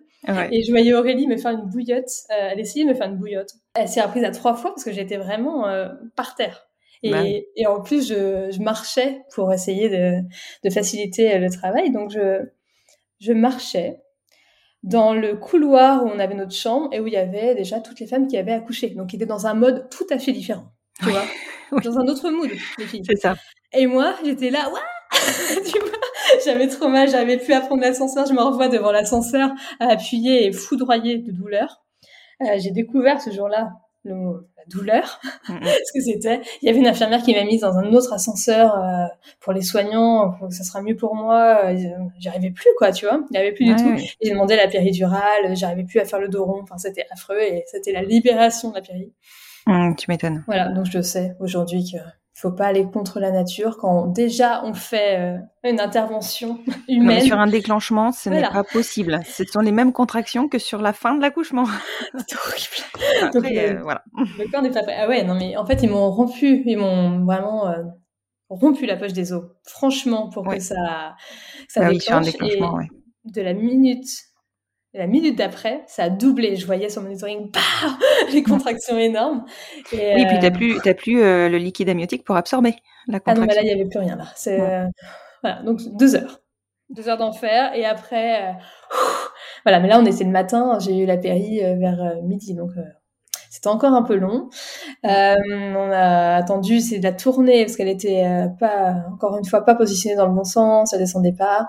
Et je voyais petit à petit, moi, je j'étais fatiguée. Je commençais un peu à, à partir. Quoi. Mhm. Et le monitoring d'Alma était pas super bon, ça ralentissait. Euh, il y avait des équipes médicales qui arrivaient en trompe dans ma chambre pour me demander de mettre sur le côté, de l'autre côté. Euh, Aurélie a eu très peur. moi, j'étais pas là. Franchement, je n'ai pas conscience de ça, mais euh, Aurélie a cru ce jour-là qu'elle allait nous perdre toutes les deux. Et elle a eu vraiment peur. Et à un moment, ils arrivent dans ma chambre, ils me disent c'est maintenant, en fait c'est maintenant. Et, moi, j'ai une sorte de désespoir. Avant, je me suis dit, je ne vais jamais accoucher. Donc, ce qui est absurde. Hein. On est euh, trois jours après le terme. C'est complètement. Euh, non, mais c'est normal. et je prends. Il y, a un, pauvre jeune homme qui n'avait rien demandé, qui est venu là changer le papier du monitoring. Et je lui ai dit, en fait, je vais pas accoucher. C'est une blague. voilà, ça, ça sortira jamais. Hein, c'est ça? Je sais je c'était ça devenait très très difficile. Et, euh, juste après cet épisode où le pauvre a dit si si mais ça va aller hein ça va bien se passer. Les médecins arrivent et me disent c'est maintenant va falloir y aller parce que là elle souffre trop c'est compliqué. On va essayer de la tourner pendant que pendant que vous accouchez. Euh, on va certainement utiliser la ventouse. Faites de votre mieux et euh, ça va aller et donc euh, ça a été très très rapide. Je crois que j'ai poussé trois fois et elle est sortie. Ils ont tiré comme des malades. Euh, mmh. Aurélie m'a dit que la médecin avait le pied euh, sur le lit et tirait comme ça. Et t'as dû le sentir parce que moi je me souviens que j'avais senti quand ils avaient tiré, je trouvais ça dingue. J'ai l'impression de venir avec. Je dire, et je l'ai senti après aussi. Hein. j'ai pas pu marcher pendant un mois après. Ah, Gardons des surprises pour la suite, mais ouais, ouais, non, ça a été, ça a été complexe. Et donc Alma est sortie. Dans un liquide teinté, elle avait souffert, elle était bleue. Et Aurélie, quand elle est, quand elle m'a sortie, elle s'est dit, ça a duré trois secondes, mais elle s'est dit, ah ouais, ça va être, euh, ça, tu vois, un peu, ça va être sympa, de, ça va être compliqué de, ah ouais, elle est, elle est bleue, quoi. Ouais. comment, comment va-t-elle, quoi? Ouais, et puis, euh, va falloir aimer cette petite chose, quoi. Ok. Ouais, Et euh, ils l'ont posée sur moi furtivement, euh, et ils l'ont emmenée très vite parce qu'il fallait l'aspirer, elle n'était pas très bien. Aurélie a suivi et elle est revenue avec cette petite fille dans, dans ce linge-là euh, qui allait mieux, qui avait repris des couleurs, qui avait bien ouais. et elle allait bien. Ouais, elle allait bien, Alma allait bien et elle était née. Et quand Aurélie a dit, elle s'appelle Alma aux infirmières, vraiment, tu sentais dans sa voix, enfin, c'était, c'était sa fille. La fierté, mm. Ah ouais, là, ça y est. Autant le moment bleu de la naissance, euh, c'est dire, ça, c'est chaud quand même. Et mm. là, voilà, c'était c'était fou. Mm, mm. Ça, c'était génial. Bon, alors moi, après, s'ensuit encore des galères. Euh, je romps pas le placenta, je, je perds 3 litres de sang, euh, voilà. je m'évanouis. tu étais clairement pas prête pour accoucher euh, à ce moment-là. Enfin, c'est là où les déclenchements, des fois, on se dit. Ouais, c'était compliqué. Je me suis évanouie, donc Aurélie tu perds 3 litres de sang, tu pars, hein, c'est normal. Ouais. Ouais, ouais, c'était mon moment de me lever. Et puis dans le couloir, j'ai vu, euh, j'ai vu les, les dames euh, qui m'avaient accouché et je leur faisais euh, un signe de la main qu'elles ont pris pour un coucou, mais qui était en fait au secours, je vais tomber. Et, et elles m'ont ramené du coup dans la chambre. et j'ai appris mes esprits pendant qu'Aurélie habillait Alma, s'occupait d'elle. elle l'avait en peau à peau sur elle et, et, et je la revois. C'était très attendrissant et tout le monde dans la salle vraiment profitait de ce moment, tu vois, Aurélie. Donc Alma à peu près 20 minutes. Aurélie lui raconte toute son histoire. Euh, bonjour Alma, euh, tellement heureuse, ça fait tellement longtemps qu'on t'attend, euh, tellement heureuse de te rencontrer aujourd'hui, que tu nous aies trouvés, tu vois. Et elle lui raconte tout, voilà, on voulait te faire venir dans mon ventre, mais ça marchait pas, voilà. Donc ça a commencé, nous, à 20 minutes de vie, et Alma qui la regardait avec des yeux tout ronds, qui écoutait, et c'était magique, quoi. C'était vraiment trop mignon. Et à un moment, elle s'est mise un peu, un peu pleurer, et on lui a chanté la chanson qu'on lui chantait toujours dans le ventre et elle s'est apaisée tout de suite. il y a eu un moment euh, vraiment très magique de cette rencontre-là et on trouvait ce bébé tellement beau. On s'est dit, mais waouh, on a tellement de chance, quoi. Elle est parfaite et on dirait qu'elle est née il y, a, il y a longtemps. Elle est vraiment trop belle. Euh, donc, on l'a remis sur sa petit berceau. Euh, on sait, on sait même pas, pour la petite on sait même pas à quelle heure elle est née. Personne n'a regardé parce qu'il y avait une petite urgence vitale. Et on a inventé à quelques minutes près l'heure de sa naissance. Ah oui, les sages-femmes n'ont même pas regardé, parce que d'habitude, c'est vraiment la première chose qu'elles font, elles tournent la tête. Ouais. Pas là. Donc on s'est dit, oh, allez, à la louche, on va dire ça. Et euh, là, c'était la nuit, on rentre dans notre chambre, euh, et elle a dormi euh, dans mon lit, et ils l'ont emmaillotée. Et parce que elle avait vraiment besoin de, de, réconfort, ça a été compliqué. Elle avait sur la tête la trace de la ventouse, des croûtes de ventouse en fait. Ça a été très douloureux pour elle. Et euh, même le petit bonnet, c'était compliqué. Ça lui faisait très mal. Bah oui, bien Donc elle a dormi euh, à côté de moi, j'entendais ces petits bruits de bouche, euh, tu vois, toute la nuit. voilà, donc c'est, c'était le début du, de l'aventure. Alma, Aurélie, Camille, quoi. Et, et c'était fou. C'était fou et c'était l'aboutissement de tout ce, d'une grande histoire, quoi. Tu vois, ça avait commencé en 2014, on, on était en 2019 et elle était là et on était trois. Waouh. Ouais, c'est clair. Cinq ans, cinq ans euh, pour la faire venir, mais en même temps, ça valait le mm. coup. Ouais. Ouais, ça valait le coup. Et quand tu réfléchis, et quand je suis un peu philosophe, il faut être très philosophe, on, se dit quand même, cette histoire, tout ce parcours nous a mené à Alma, et un autre parcours nous aurait pas amené à Alma. Et c'est Alma, en fait. Mm, mm. C'est ça. Et, Aurélie l'a dit. C'est Alma. Ah c'est Alma. C'est la première écho, quoi. Et, la deuxième, pardon. Et cette petite fille est, enfin, est incroyable. Après, bon, tu sais, hein, quand c'est la nôtre, euh, quand c'est nos enfants là, mais mais c'est fou. J'aurais pas pu espérer euh, mieux que cette petite fille. Donc euh, tout ce parcours-là nous a mené à elle. C'était, ça nous a aussi rapprochés en tant que couple parce que alors soit ça casse et ça peut casser, hein, soit ça renforce le couple mais d'une manière incroyable. Donc ça, c'est fou. Euh, moi, j'avais des choses inconscientes à régler en fait avec la maternité et, euh, et cette fausse couche a déclenché. Alors c'était pas agréable et très violent, mmh. mais ça a révélé euh, des secrets de famille qui est, qui est un, secret de famille en l'occurrence euh, qui était ancré en moi et euh, qui m'a permis de me débloquer de ça avec une thérapie d'un an et demi. Et pour la petite histoire, donc je suis tombée enceinte en avril. En mhm. avril 2018, je suis allée euh, chez la psy, c'était la fin de la thérapie, on sentait, je sentais qu'elle essayait de me pousser vers la sortie. Je voulais pas trop, mais elle me poussait. Et en fait, euh, je lui ai dit, je suis enceinte. Elle m'a dit, bah, de toute façon, moi aussi. Elle me l'avait pas dit, en fait. Je, ça devait être dur pour elle parce que j'étais la patiente qui n'aimait pas les femmes enceintes. Donc, euh, c'était compliqué. Je voyais bien qu'elle avait beaucoup de châles sur elle de plus en plus. Je, me disais qu'elle avait froid, tu vois. On a le ventre qui toutes, mais elle a froid. Non, je rigole.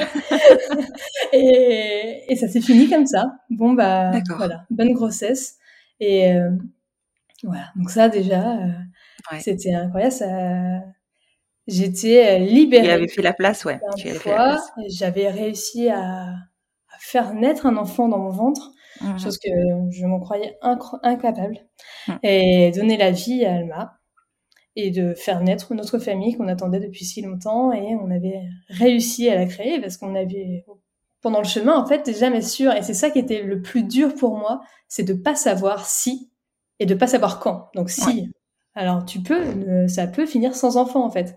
Et, euh, et ne pas savoir quand. Parce que si on m'avait dit euh, dans trois ans, le temps, tu auras un enfant, profite de ta vie et tu vas voir ça va venir. Voilà. Mais il y a cette incertitude qui vraiment fait mal au cœur, de pas arriver à rebondir, de penser qu'il y a ça.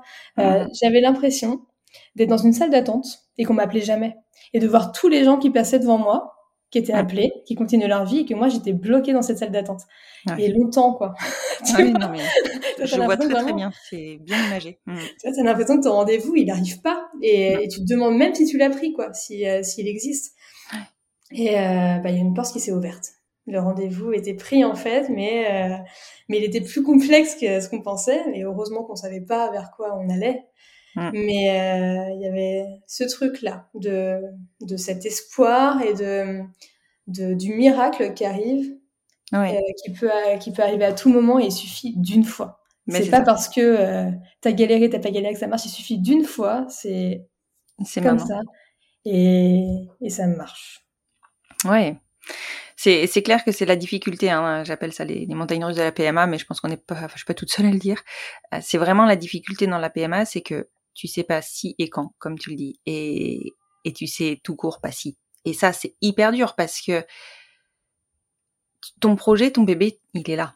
Il est déjà là, il est dans ta tête, ta famille, elle se construit dès que tu as envie d'avoir un enfant. Et le fait de ne pas forcément y arriver, c'est un, un, autre deuil encore. C'est vraiment. Euh, enfin, moi, je trouve ça hum, admirable quand on arrive. Enfin, j'admire vraiment les personnes qui arrivent à faire ce deuil. C'est quelque chose que dont je me sens moi incapable. Hmm. Après, c'est un parcours. On, on, un parcours. on, y avait pensé aussi parce que on aurait pu cumuler vu qu'on était dans une euh, loi assez sympathique. On s'est dit que ça aurait pu euh, être un problème pour moi aussi et on avait envisagé ça, tu vois. Mais euh, ce qui est dur aussi dans le parcours et on en parle beaucoup, mais mais le problème aussi c'est c'est la vision que ont les autres de la PMA, la méconnaissance, les maladresses. Hmm. Euh, de, de, la fausse couche aussi, tu vois. Euh, c'est hyper complexe parce que mmh, mmh. moi, quand il y a eu la fausse couche, je voulais qu'on dise Oh ma pauvre, c'est dur. Et on me disait souvent, alors soit on n'en parlait pas parce que c'était gênant, soit on me disait euh, Ah bah ça va marcher, voilà, c'est arrivé à un tel, voilà. Donc on banalisait et j'avais l'impression qu'on qu'on essayait d'écraser ma douleur ou de, de, faire comme si elle n'existait pas. Mmh puis c'était pas légitime en fait puisque c'était pas vraiment un bébé et le pire c'est quand on me demande à quel stade c'est arrivé j'ai l'impression qu'on jauge ma douleur au niveau du stade sauf que moi je pense que ça marche pas du tout comme ça non non non, Euh, ça marche pas du tout comme ça, clairement. Non. Et euh, là, c'est marrant parce que dans tout ce chemin d'entrepreneuriat, qui, qui, a beaucoup, il y a beaucoup d'introspection dans l'entrepreneuriat. Euh, j'ai fait un test, un test pour savoir comment je me situais émotionnellement, euh, comment je fonctionnais. Et euh, il y avait une question, euh, quand vous plantez une graine de, pommier, est-ce que vous voyez la graine ou le pommier et la pomme? Mhm. Moi, je vois le, la pomme, je la mange. Oui. Je, vraiment, j'ai une projection énorme, je, je suis mhm. enthousiaste très vite. Et et voilà, euh, à chaque fois qu'on faisait un essai, je savais, euh, neuf mois plus tard, je me projetais, je, je, me projetais les annonces, je me faisais un plaisir de leur dire ça y est, ça a marché, voilà. Et, et non, et non, et, et, ces montagnes russes là sont très très dures. Mm, mm. Pour l'entourage, c'est compliqué. C'est très compliqué à comprendre. Euh, c'est tant qu'on n'est pas dedans, on peut pas savoir à quel point ça demande euh, d'énergie et de pas que d'énergie, hein, parce qu'il y a aussi beaucoup d'argent. Ça nous a coûté à peu près 30 000 euros ce parcours. On, on, on, a dû vendre. Maintenant, on est très très forte. Euh, on met beaucoup d'argent de côté grâce à ce parcours. Donc merci le parcours, parce que voilà, et, on, on, devait chaque mois sortir euh, au moins 1000 euros de ça, qui partait euh, dans la PMA, dans cet espoir, dans ces, dans, dans ce parcours. Et, et donc ça, une, ça implique tellement de choses dans la vie quotidienne que c'est impensable. Et je, je, ne jette pas la pierre à ceux qui l'ont pas vécu parce que tu peux pas comprendre. Et moi-même, avant de le vivre, je pense que j'avais des pensées euh, euh, non fondées, tu vois. Euh, qui non, voilà. Je pouvais pas imaginer à quel point ça pouvait impacter le quotidien, ça pouvait rendre fou. Et euh, voilà. Mais faire quand même attention à ce qu'on dit aux gens qui vivent ça. Je pense qu'il faut essayer de s'intéresser de et d'être dans le présent dans ce qu'on vit dans le présent et pas projeter sur sur une fin forcément heureuse d'ailleurs ou autre ou dire il y a l'adoption, qu'il y a un autre projet, enfin voilà, éviter ce genre de choses, et juste écouter, accueillir et et ça sera déjà très bien. mais complètement, complètement. Juste ça. Enfin, déjà, être une épaule et point. Des fois, mm. juste se taire, ça fait du bien. c'est ça. Et de, de, ce projet, du coup, enfin, de ce bébé, est né ton projet, qui est arrivé donc euh, l'année dernière, si je ne me trompe pas. Mm. Ouais, complètement. Euh, l'année dernière, en avril, euh, j'ai quitté mon emploi chez Albin Michel. J'étais chez Albin Michel Jeunesse, j'avais changé d'équipe. Ouais, il y a plein de choses qui ont changé à l'arrivée d'Alma. Et j'ai eu envie de donner plus de sens à, à mon quotidien, à ma vie. Et, et ce projet, c'est fou parce que quand j'y réfléchis, il y a vraiment toute mon histoire dedans, tu vois. Mmh euh, j'ai ce secret de famille qui s'est révélé, qui m'a vraiment donné l'importance de connaître son histoire, ses racines, ses origines. C'est important. Mmh euh, et et cette petite fille qui est là, qui est vit dans cette maison et qui a une bibliothèque dans laquelle aucun livre ne parle d'elle, qui raconte aucun livre qui raconte vraiment son histoire. Donc bien sûr, je, il y a des livres, quelques livres qui, qui mettent en scène de maman, mais c'est pas l'histoire d'Alma en fait. Alors que les enfants qui ont une histoire plus classique peuvent se retrouver dans plein de livres et euh, comprendre leur histoire, ça devient naturel. Alors que nous, il n'y a pas de support, il n'y a rien. Et quand, quand Alma, elle avait deux ans, deux ans et demi, elle, a dit, euh, on lisait, on lit beaucoup de livres à la maison et elle disait, moi, c'est pas pareil, moi, c'est pas comme ça. Et ça m'a fait beaucoup de peine. Je me suis dit, c'est horrible en fait de devoir raturer des trucs, de devoir changer les choses pour qu'elle se reconnaisse. Et parce que là, du coup, on lui envoie le signal qu'elle est en dessous une norme, qu'elle est à côté, mais un peu en dessous quand même. c'est pas, c'est pas une différence bien vue, c'est, euh, c'est extraordinaire, mais un peu, voilà. Et pour moi, ça c'est impensable. C'est pas du tout la vision que j'ai de notre famille, de toutes ces familles extraordinaires qui en plus créent, euh, créent leur famille à force d'amour énorme, tu vois. C'est ça, c'est clair. Et, je trouvais ça franchement injuste. Et j'ai eu envie de me lancer dans un projet un peu fou qui est de raconter l'histoire de chaque enfant grâce à un livre personnalisé. Et je suis allée à la rencontre de 500 familles et c'était hyper intéressant parce que c'est énorme. Moi, j'avais ma vision en tant que, que maman d'une petite fille qui a deux mamans, mais j'ai rencontré euh, donc plein de familles, donc euh, hétéro, homo, euh, monoparental, euh, qui ont fait de la GPA, de la PMA, des enfants prématurés, on a plein d'histoires. Mm, mm, mm. Et je me suis rendu compte que Alma était loin d'être la seule à ne pas se reconnaître dans les livres. Hein. Les enfants prématurés peuvent se sentir qu'il y a une tare et ils, comprennent pas pourquoi eux ont une histoire différente. La, la GPA n'en parlant pas, les, les dénis de grossesse, voilà, il y a plein, plein d'histoires qui euh, ne sont pas évoqués ou euh, qui sont évoqués pour expliquer un peu à quel point ils sont extraordinaires et peut-être qu'on peut, euh, les, les, envisager, tu vois, les, leur faire une petite place, ouais. les, adapter un peu. ouais. ouais, ouais, ouais. Mais mm. j'étais pas convaincue par ce qu'il y avait sur le marché. J'ai l'impression que la plupart des livres qui mettent en scène des des familles extraordinaires sont écrites par des familles euh, ordinaires. Et oui, euh, pour les enfants ordinaires. Et ça essaie de justifier une différence et ça me gênait. Mm, mm. et moi ce que je veux c'est que chaque enfant ait un livre de son histoire euh, écrit avec beaucoup d'amour de poésie sans aucun aucune rature euh, aucun fait à changer qui serait différent et alors toi c'est pas pareil. Voilà que ça soit son histoire. Et pour moi c'est le début euh, d'une inclusion euh, sociétale. Mm, mm. parce qu'on peut pas inclure un enfant si déjà on le représente pas en fait. Ça veut dire tellement de choses dans nos sociétés que j'essaie de faire ma part des choses et, c'est une brique et, en tout cas euh, euh, je suis très heureuse qu'Alma ait pu savoir lui de son histoire qu'elle adore Et ça permet après de, de créer un dialogue avec les parents, de, vraiment euh, échanger autour de ça et petit à petit répondre à plein de questions. Et c'est pas un tabou et elle a sa place dans la bibliothèque. Et ça, c'est hyper important. Oui.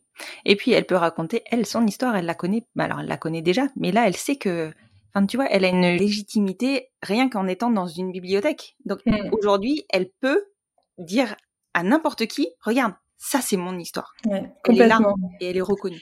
Et euh, j'ai conçu ce projet comme je rêve le monde, c'est-à-dire que c'est un projet inclusif, mais vraiment inclusif. C'est pour tout le monde. Donc euh, de l'histoire la plus ordinaire à la plus extraordinaire. Et en fait, ce que je veux montrer, c'est que toutes les histoires sont extraordinaires. C'est ce que j'allais dire. Et y a-t-il une histoire ordinaire? Non, je ne crois pas. Non. On est d'accord. Aujourd'hui, à la bibliothèque de mon quartier, oui, mais, euh, mais dans les faits, non. Dans 70% des livres, oui. ouais, plus que ça. Et un peu plus que ça, ouais. ouais et c'est ce que je veux montrer aussi, c'est la sensibilisation très douce par la poésie. Voilà, c'est important. C'est important de montrer ça et c'est important que chaque enfant puisse connaître son histoire, même euh, ceux qui se sont pas posé la question, euh, que tout le monde puisse avoir ce livre-là.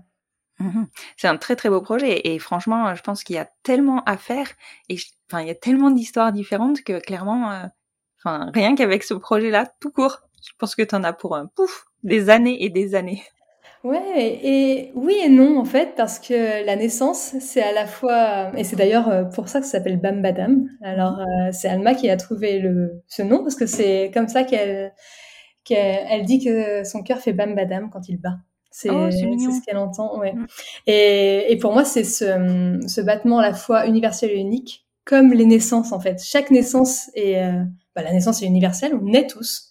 On a tous une histoire différente euh, de naissance, mais différente. Voilà, donc c'est unique. On a vraiment euh, euh chacun sa naissance. Aucune ne se ressemble, et c'est en ça que qu'on se rassemble. Donc j'ai créé ce projet comme ça, j'ai écouté toutes les histoires et à partir de toutes les histoires, j'ai créé une trame qui mhm. est personnalisable et déclinable, mais c'est une même trame et on est dans un même moule.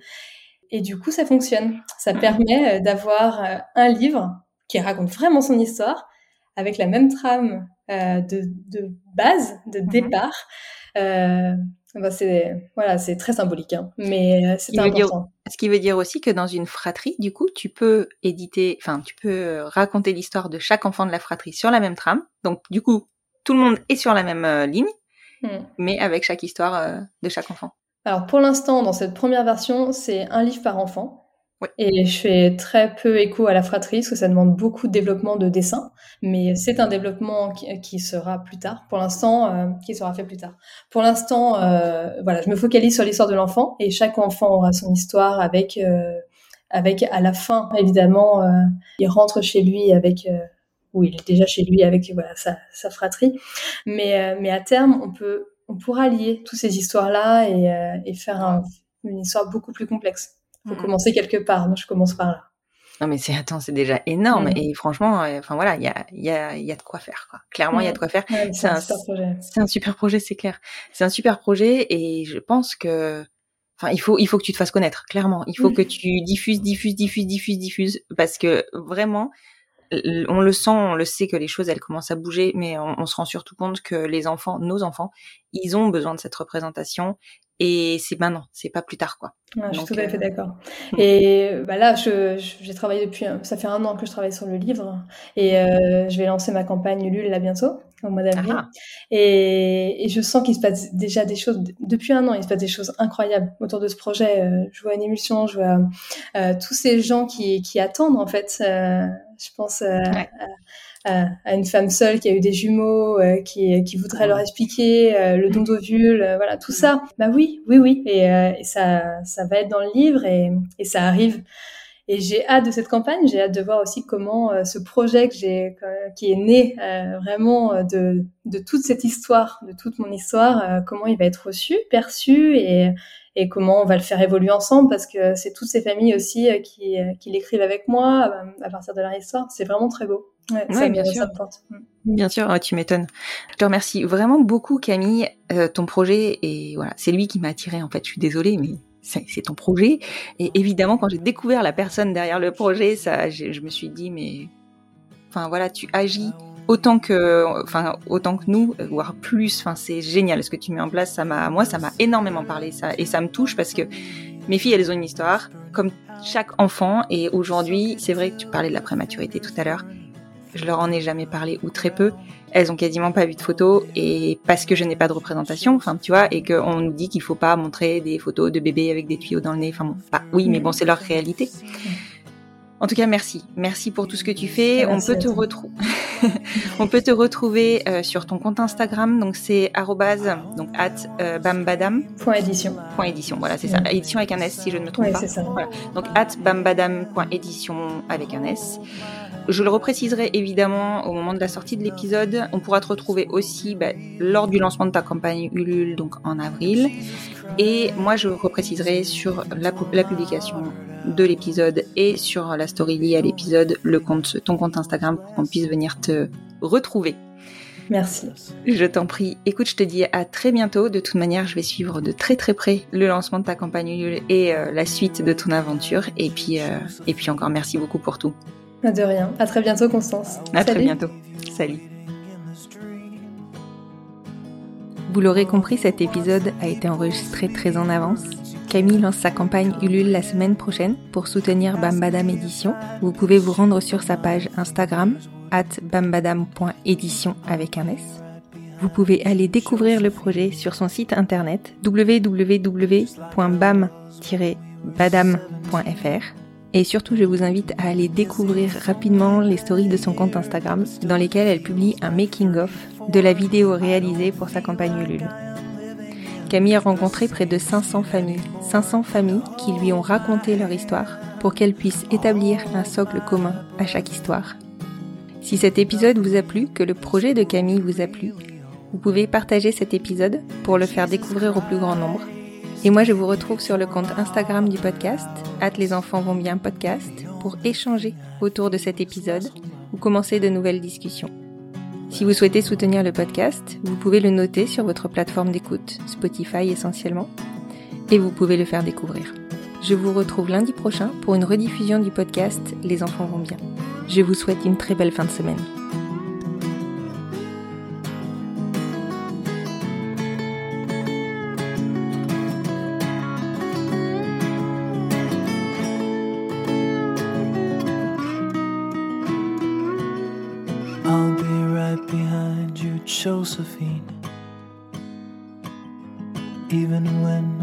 Soul's an amputee, and my bleeding heart is sinking in the lake inside my chest. So I grab what I can cling to and I leave behind the rest. Now hold my hand, I'll hold my breath.